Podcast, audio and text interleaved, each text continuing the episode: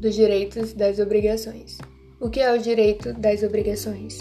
É um conjunto de normas jurídicas que regulamentam as obrigações. Mas o que são essas obrigações? Essa obrigação é quando há um vínculo jurídico entre duas pessoas, que podem ser pessoas naturais ou pessoas jurídicas, de forma que uma pessoa é obrigada a realizar uma prestação, um dever em favor de outra pessoa. Essa prestação, obrigação, pode ser de dar, fazer ou não fazer. Por exemplo, no caso de realizar algum pagamento, é uma obrigação de dar, de dar algum dinheiro. No caso de uma construção, é a obrigação de fazer, de fazer algum serviço.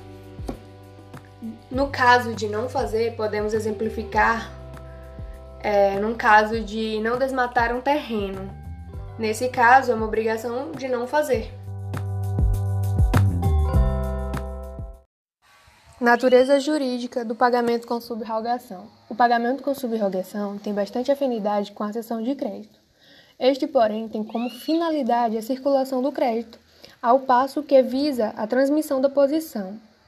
O doutrinador Carlos Roberto Gonçalves diz que trata-se, na realidade, de um instituto autônomo e anômalo, em que o pagamento promove apenas uma alteração subjetiva, mudando o credor.